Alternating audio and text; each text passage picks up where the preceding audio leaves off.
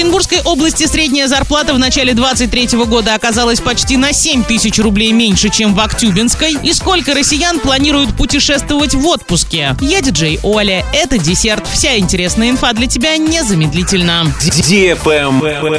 News. В Оренбургской области средняя зарплата в начале 23 года оказалась почти на 7 тысяч рублей меньше, чем в Актюбинской. Это регион Казахстана. Об уровне средней зарплаты в Оренбургской области стало известно в январе 23 года. По данным Оренстата, она равна 45 тысячам 804 рублям. По сравнению с январем 22 года она увеличилась на 19%. Однако зарплата, рассчитанная с учетом индекса потребительских цен, увеличилась только на 6,5%. В Актюбинской области же в первом квартале 23 года средняя зарплата составила 298 тысяч 67 тенге, что равно чуть более 53 тысячам рублей. Самые маленькие показатели по области оказались в Уилском районе. Там величина средней зарплаты в первом квартале составила чуть больше 37 тысяч рублей, что на 30% ниже среднего уровня по области. Самая высокая заработная плата в Хромтаунском районе – почти 79 тысяч рублей, что на 47% превышает средний областной показатель. Travel Guide. Каждый третий россиянин возьмет отпуск летом, половина, 51% собирается отдыхать дома, 29% проведут каникулы на даче, 15% в другом городе или селе. Каждый десятый поедет на Черноморское побережье Кавказа. 5% выберут Крым, за границу собираются 4%. Для тех, кто сказал, что поедет в другой город или село, популярными вариантами оказались Ленинградская область и Санкт-Петербург, Ставропольский край, Татарстан, Москва. Половина опрошенных собираются отдыхать с семьей, 18% в одиночку, 17% с семьей, но без детей, 15% с друзьями,